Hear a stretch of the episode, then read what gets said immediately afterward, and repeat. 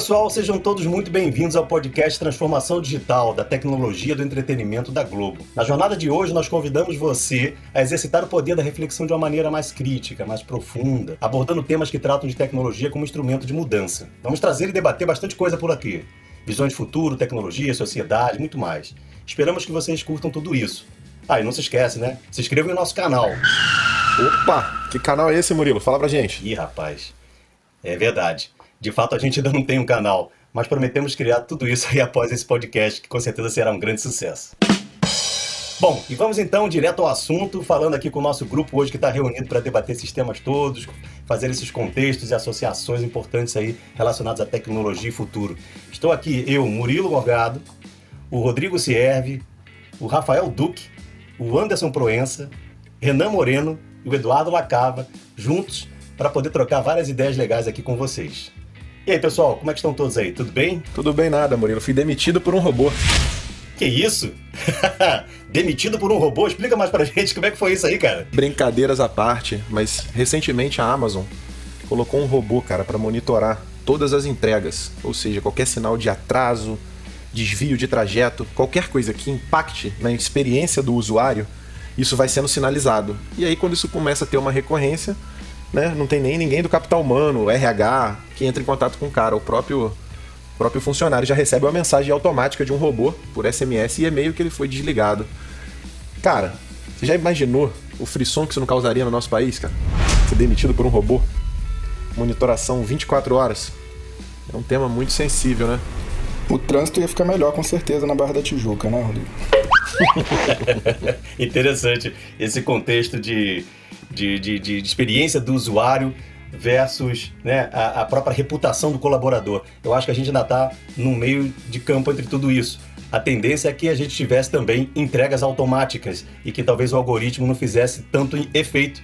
E eu acho que o grande lance é, é esse período de transição do qual a gente está hoje, com algumas tecnologias à mão, e tem também toda uma responsabilidade social por trás. Mas não podemos esquecer que a experiência do usuário é muito importante nesse sentido, principalmente para os grandes amantes né, desses, de, de, de, de, alguns consumos específicos. Né? É, eu, por exemplo, cara, compro bastante peça para os meus carros na internet e só compro se tiver entrega para outro dia, bem programado, eu quero saber onde está, como está.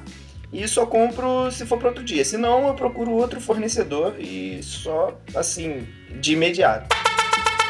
E o custo disso, Rafael? É proibitivo? Você pedir para entregar no mesmo dia ou no dia seguinte? Não, não. Aqui uh, o custo não é tão mais alto. Até porque existem novas tecnologias. Nos Estados Unidos eles já fazem entrega com carros é, elétricos para diminuir o frete. Aqui no Brasil já tem entrega com, com caminhões é, movidos a GNV. Então o custo tem diminuído. Legal. Já deu para perceber que o Rafael é um grande amante de carros, né? E veja que nas notícias agora recentes temos uma experiência interessante da Ford criando um perfume com cheiro de gasolina para donos de carros elétricos. E aí, Rafael, você compraria um desse? então, não sei se eu compraria um carro elétrico, mas talvez o perfume. A experiência é tudo que, que é importante. Até pro próximo carro, pro novo carro do futuro, a gente vai ser voltado sempre para a experiência e não pro, pro, pro equipamento em si. Muito bem lembrado aí, Rafael. Isso aí faz a gente ter uma reflexão sobre aquele, aquele paradigma, né? O quanto o carro evoluiu. Porque, no, no meu ponto de vista, não, não tivemos uma evolução significativa em 100 anos. O carro continua tendo o mesmo conceito. Ele continua tendo quatro rodas, acelerador, volante, freio. Ele continua tendo todo esse aparato que já existia 100 anos atrás. O que mudou foi a segurança e, a, e o conforto, né? Mas já, já, já vemos que no futuro próximo aí, a gente vai ter carros que vai estar tá totalmente disruptivo, né? A gente já começa a ver que o consumo do carro vai ser menor, ou seja, isso vai mudar a tua relação de cliente aí do frete. Você vai pagar mais barato, uma vez que o transporte vai ficar mais acessível, né? E falando da evolução dos carros, né? Quem não lembra na década de 90, Michael J. Fox e Dr. Brown de Volta para o Futuro, quem nunca imaginou que os carros não chegariam no ano 2000, que é um DeLorean, né? Quando o filme demonstrava, né, que o DeLorean voaria, né? A gente ficou nessa expectativa, quem nunca ficou na expectativa que o carro ia evoluir esse ponto e infelizmente não chegamos a isso, né, Rodrigo? É, eu tô até hoje esperando, tô até hoje esperando o carro voar e ele não voa, né? Exato. Pô, bem lembrado aí, Anderson, a questão do filme De Volta para o Futuro, né? Que se passava em meados de 1986, 85 ali, se não me engano. Mas se você for para lá para analisar, né? Algumas das projeções desse filme E você olhava, por exemplo, aquela hora que o cara foi despedido via FaceTime, né? O skate sem roda, né? O skate sem roda. Skate... O cara foi... é, o cara foi demitido pelo FaceTime. Não existia isso, né? O cara recebeu um fax. Então tem muitas projeções daquele filme que se tornaram que verdade. É verdade. A única coisa que não aconteceu foi o carro voar e voltar pro futuro ou pro, né, voltar do futuro. Então assim, o resto, tudo tudo 90% do que o cara colocou no filme ali aconteceu, né? É verdade, eu lembro do, do Michael J. Fox sendo demitido pelo FaceTime e eu ficava pensando, como é que isso é possível? A gente conversar olhando pro outro, não estando no mesmo local, cá está a gente em 2021 fazendo reunião de Teams e não indo mais localmente para os escritórios. Né? Gravando um podcast, quem diria, né? e temos por aqui também, pessoal, a presença super especial de Wanks Leandro, diretor do Instituto Fenasbac. Ah, também professor, consultor, palestrante e autor. Uma carreira muito longa, mais de 20 anos ajudando pessoas e empresas na jornada de transformação. Seja muito bem-vindo, Wanks, e muito obrigado por estar aqui conosco nesse dia.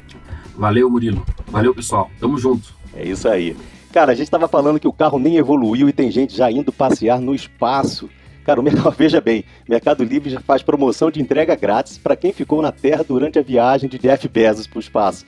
Cara, tem muita coisa por trás disso, não só essas recentes expedições e tecnologias, mas a expectativa na sociedade nesse entorno, nessa grave crise global. Como é que você avalia tudo isso, Anx? O que, que de fato está por trás disso tudo? É, é, toda situação tem diversas perspectivas de análise, né?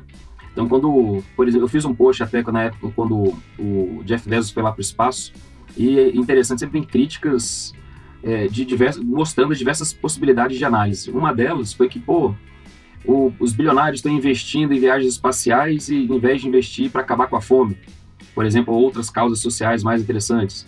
Outros falando que, pô, que legal, que avanço tecnológico, tal, não sei o quê. E agora, por exemplo, essa questão também que você traz, pô, investindo nisso, tem outras tecnologias que não estão tão desenvolvidas, como por exemplo o carro e tal assim, todas essas perspectivas são legítimas, né? Assim, todas têm uma legitimidade de, de análise. É, o, o objetivo declarado deles é o objetivo comercial. Né? Então, eles estão fazendo essa jornada toda por, por uma questão, está alinhado, pelo menos pelo que eles falam, está alinhado os objetivos pessoais com objetivos comerciais. Então, eles querem se autorrealizar, que é óbvio, eles são pessoas agressivas, digamos assim, tanto que eles são bilionários, Acho que ninguém fica bilionário, assim, a não ser, óbvio, por herança, que não é o caso deles, né? É, ninguém fica bilionário sem ser, ter aquela gana, assim, correr atrás e tal, quer ser o primeiro. Então, então, é o caso deles. Então, eles têm essa gana pessoal de, de avançar. E também tem o, o, o, a questão comercial, que com certeza é um terreno inexplorado.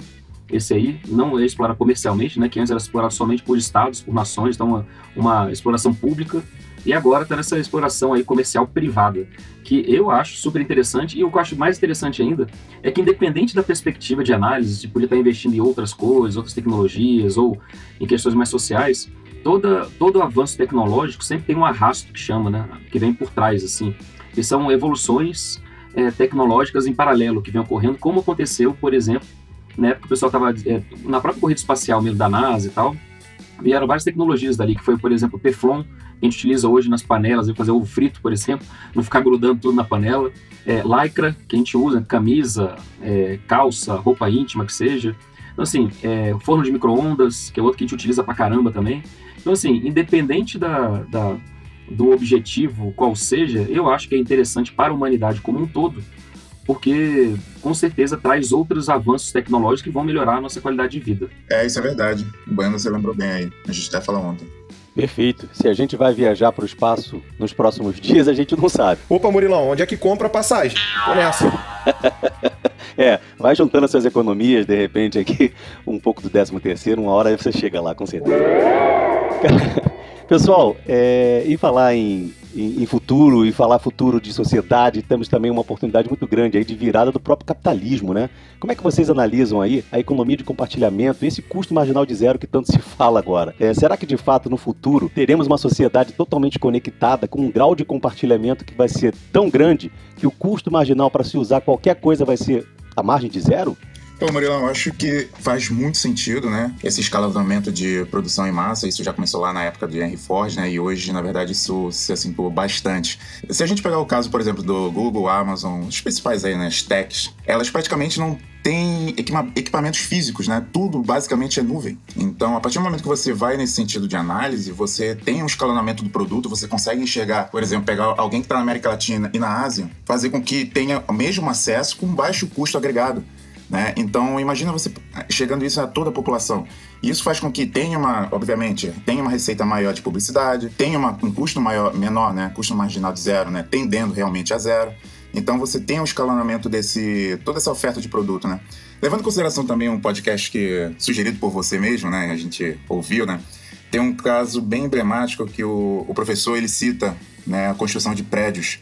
Hoje em dia, como, como é feito, né? A construtora chega, vai lá, constrói aquele prédio e vende todos os apartamentos. Hoje em dia a gente sabe que fazer um desmonte para adquirir né, um imóvel é uma energia muito grande. Então, qual é talvez uma proposta futura? Você ter empresas que construam esses prédios, esses, blocos, que façam as aquisições de materiais em escala e tenham todo um padrão de confecção desses prédios. E aí as pessoas passam a contratar, fazer uma assinatura daquele apartamento, né, que paguem ao longo da vida, mas com custo extremamente baixo, porque o, o próprio, a própria construtora já ofereceu isso num custo muito baixo.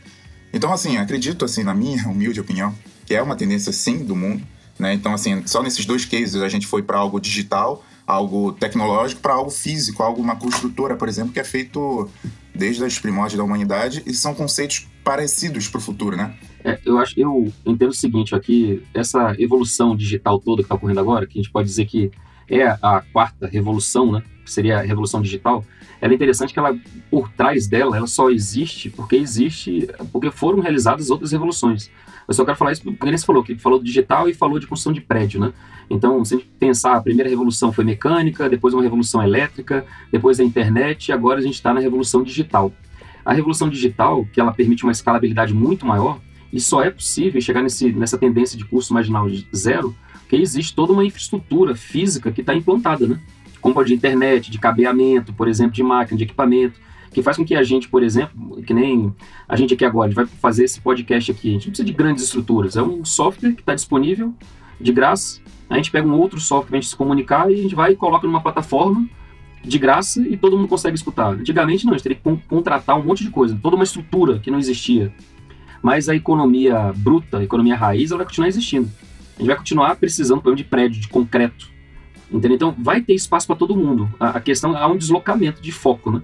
Então, enquanto antes todo mundo ficava num, é, numa economia física, agora a maioria vai, consegue migrar para uma economia mais digital, para atuar na economia digital. Acho que é por aí. Sim. Inclusive, até na data que a gente está gravando esse podcast aqui, em agosto de 2021, a, a palavra do momento para essa é, economia digital é assinatura. Antes você tinha o licenciamento de software, agora você tem a assinatura. É, tenho vários amigos meus que não querem mais comprar casa própria, eles querem alugar. Então, se no futuro tiver um serviço, ah, eu alugo é, casas, você, assina, você faz uma assinatura e ah, tem disponível, não sei quantos imóveis. Tenho certeza que vários amigos meus vão aderir a isso. Em contrapartida, assim, é, na, na geração dos meus pais, o sonho era você comprar a casa própria. Então, assim, ó a sociedade vem mudando para esse sentido, né? Sem sombra de dúvida. A gente já tem assinatura de carro, assinatura de casa, você tem assinatura de tudo hoje em dia, né? Eu acho que isso é, foi o que você falou. No passado era, uma, era um sonho. Então, para nossa geração, né? A nossa geração já tá é muito dinâmica. Hoje você vai comprar uma casa no Rio, mas pode ser que amanhã teu emprego te leve para São Paulo. E assim, a gente não cria mais raiz, né? A gente está numa geração que você anda para todos os lados. Então, assim, países é, mais desenvolvidos, assim podemos dizer, né? E, é, ninguém tem carro próprio. É um eterno, é uma eterna assinatura. O ponto que eu acho interessante de analisar é o seguinte: perceba como a migração é para acabar com a ociosidade das coisas. Entendeu? Então, quando você fala, ah, eu tenho. Para que, que eu vou comprar casa? Ou para que, que eu vou comprar um carro? É melhor alugar, fazer uma assinatura. Como o Renan comentou. Porque, porque pô, eu uso para ir para o trabalho e depois vou voltar ao trabalho. E nesse meio tempo, cara, pela, justamente pelo digital, eu consigo comunicar que ele está disponível e alguém que tem a necessidade consegue pegar e utilizar naquela hora. Entendeu? Então, você, a ideia, apesar de, do objetivo, digamos, isso que eu acho interessante, né? o objetivo da, de, assim, da, do digital é, é escalar. Só que ele acaba cuidando é, da eficiência das coisas, do funcionamento das coisas. Quando você fala de revolução industrial, aquela das máquinas e tal, a, o objetivo dela era, era a eficiência, só que ele acabou que escalou. Entendeu o paradoxo? Tipo, o digital, ele é para ele é para escalar, mas na verdade atua na eficiência. E o, o industrial, ele é para melhorar a eficiência, mas acabou escalando, né? Entendeu? Produzindo uma porrada de camisa, carro pra caramba, roupa pra caramba, então escalou pra caramba. Então, isso é interessante que acaba que essa, essas tecnologias modernas, o digital, acaba com a ociosidade. Inclusive a gente, você vê que tanto de tecnologia que tá surgindo, inclusive para utilizar a mente da gente, né? Então, se bobear, a gente não vai ter nem mais ociosidade mesmo de ficar é, que agora você vai para uma praia, pô, vou ver um podcast aqui. Eu não é. Antigamente você ficava ocioso, você ficava ocioso mesmo. ficava olhando pro, pro, pro céu, vendo a nuvem passar. Hoje em dia você, nem isso você fica. Então está acabando com todos os espaços de ociosidade. E eu acho que isso acaba levando ao, ao tal da, do curso marginal zero. Bom, que visões muito interessantes, né, que envolvem os não só a tecnologia, como os valores do ser humano, né? Tudo isso está mudando e a evolução é algo contínuo e exponencial no momento de hoje. Bom, e nesse contexto todo, pessoal, temos tantos exemplos hoje, não só na nossa vida pessoal, em qualquer lugar que a gente vá, e nas grandes empresas e pequenas também, processos de mudanças são sempre dolorosos. É da natureza humana se manter seguro. Mas nesse contexto todo, tantas mudanças que a gente já falou até agora, é necessário fazer um processo evolutivo muito mais rápido e, e, tornar as mudanças e os impactos das mudanças reais em muito curto prazo. Não sabia que era impossível, foi lá e fez. Às vezes a gente precisa de se desapegar de alguns conceitos para conseguir evoluir. Como é que vocês veem todo esse contexto de mudanças nas organizações, nas pessoas? Onde a gente está nesse ponto? É, bom, Murilão, mudança é sempre difícil, né? Em qualquer lugar que você chega, se depara com mudança, você vê a, a resistência de, de todas as pessoas naquele meio, né? Para uma mudança, e é difícil abrir a mente para você conseguir sair daquele cotidiano e, e quebrar um paradigma e ir para outro, né? Eu não sei se vocês conhecem, vocês já, já ouviram falar da fábula dos macacos e das bananas? É uma fábula antiga, né? Mas talvez quem não conheça, vale só para exemplificar do que a gente está falando. A fábula dizia o seguinte: cientistas colocaram cinco macacos numa jaula. Imagina cinco macacos numa jaula, uma escadinha, uma banana no, um cacho de banana no topo. O primeiro macaco subiu, o restante ficou lá embaixo e tomou um jato de água fria. Quem, quem não subiu para pegar banana tomou um jato de água fria. Aí o processo foi se repetindo, né? Até que quando um dos macacos tentava subir a escada, os outros batiam nele para que não tomasse o jato d'água. Os cientistas trocavam então cada um dos cinco macacos e tudo se repetia até que todos os veteranos fossem trocados e só tivessem macacos novos. Mesmo, mesmo nenhum deles tendo tomado jato de água fria, eles se batiam ao tentar subir para pegar as bananas, imagina. Certamente nem se perguntavam por que faziam aquilo, né? Mas como sempre foi assim, eles seguiam o processo. no nosso mundo é a mesma coisa. Quem nunca chegou em um ambiente novo e ouviu, pô, sempre foi assim, não é agora que vai mudar, né? Não é você que vai mudar isso. Então, é mais ou menos a, a, essa fábula dos macacos da banana. É a mesma coisa. O, o, trocou todos os cinco macacos veteranos, entrou um novo ali, mas ele tentava subir, tomava pancada e todo mundo que estava ali, que também nunca tomou o jato de água fria, batia no, no macaco. Mas por que, que batia nele? Ninguém se perguntava, né? Então é a mesma coisa. É, é, nas nossas corporações a gente vê isso diariamente, não é isso? O que vocês acham disso? E o medo da paulada, né? É, exatamente. Vou, vou fazer nada, vou ficar aqui no meu cantinho, quietinho. Pô, vai que alguém bate em mim aqui, me dá um esporro, então vou ficar na minha, né? Ó, esse ponto é interessante, né? Que você vê como que a, que a cultura influencia o comportamento das pessoas. Então, é interessante quando a gente fala essa fábula dos macacos, eu percebo ela falando muito de, da cultura do ambiente que a gente está e como ela influencia o nosso comportamento. Que a gente não precisa nem ficar pensando muito, na verdade, é melhor a gente seguir. Isso é interessante que no nosso processo mental, a nossa tendência é, a gente, o, o nosso cérebro ele consome, é, digamos, condições normais, 25% da nossa energia do, do nosso corpo. Então, qual a tendência dele? Padronizar tudo. Então, padronizar julgamento, padronizar tomar menos decisão, ir pra, por instinto, e consome bem menos energia, né?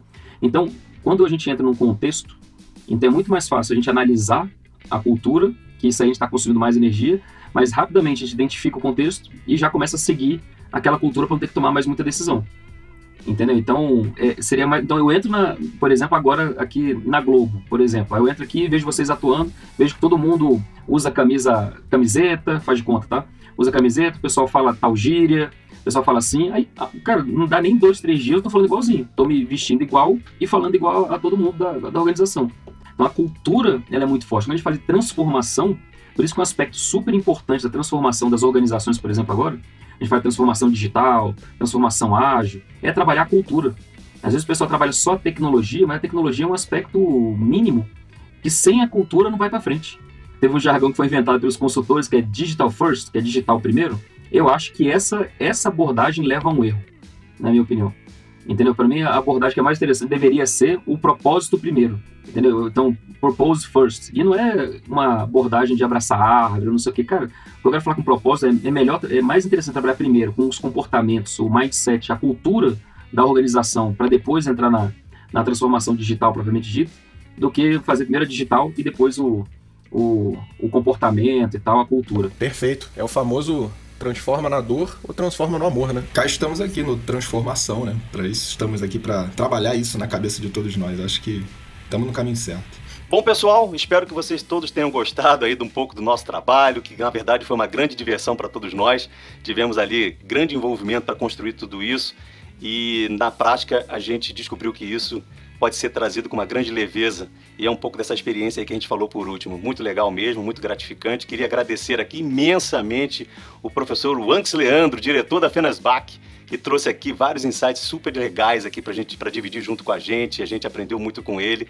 Foi realmente muito interessante discutir esses temas e eu tenho certeza que vocês todos gostaram e vão, com certeza, a partir de agora, seguir a gente em nosso canal, que se tudo der certo e o Rodrigo Sierve fizer o trabalho dele direitinho, já teremos o nosso canal daqui a pouco no ar e esse podcast com certeza dará muitos frutos.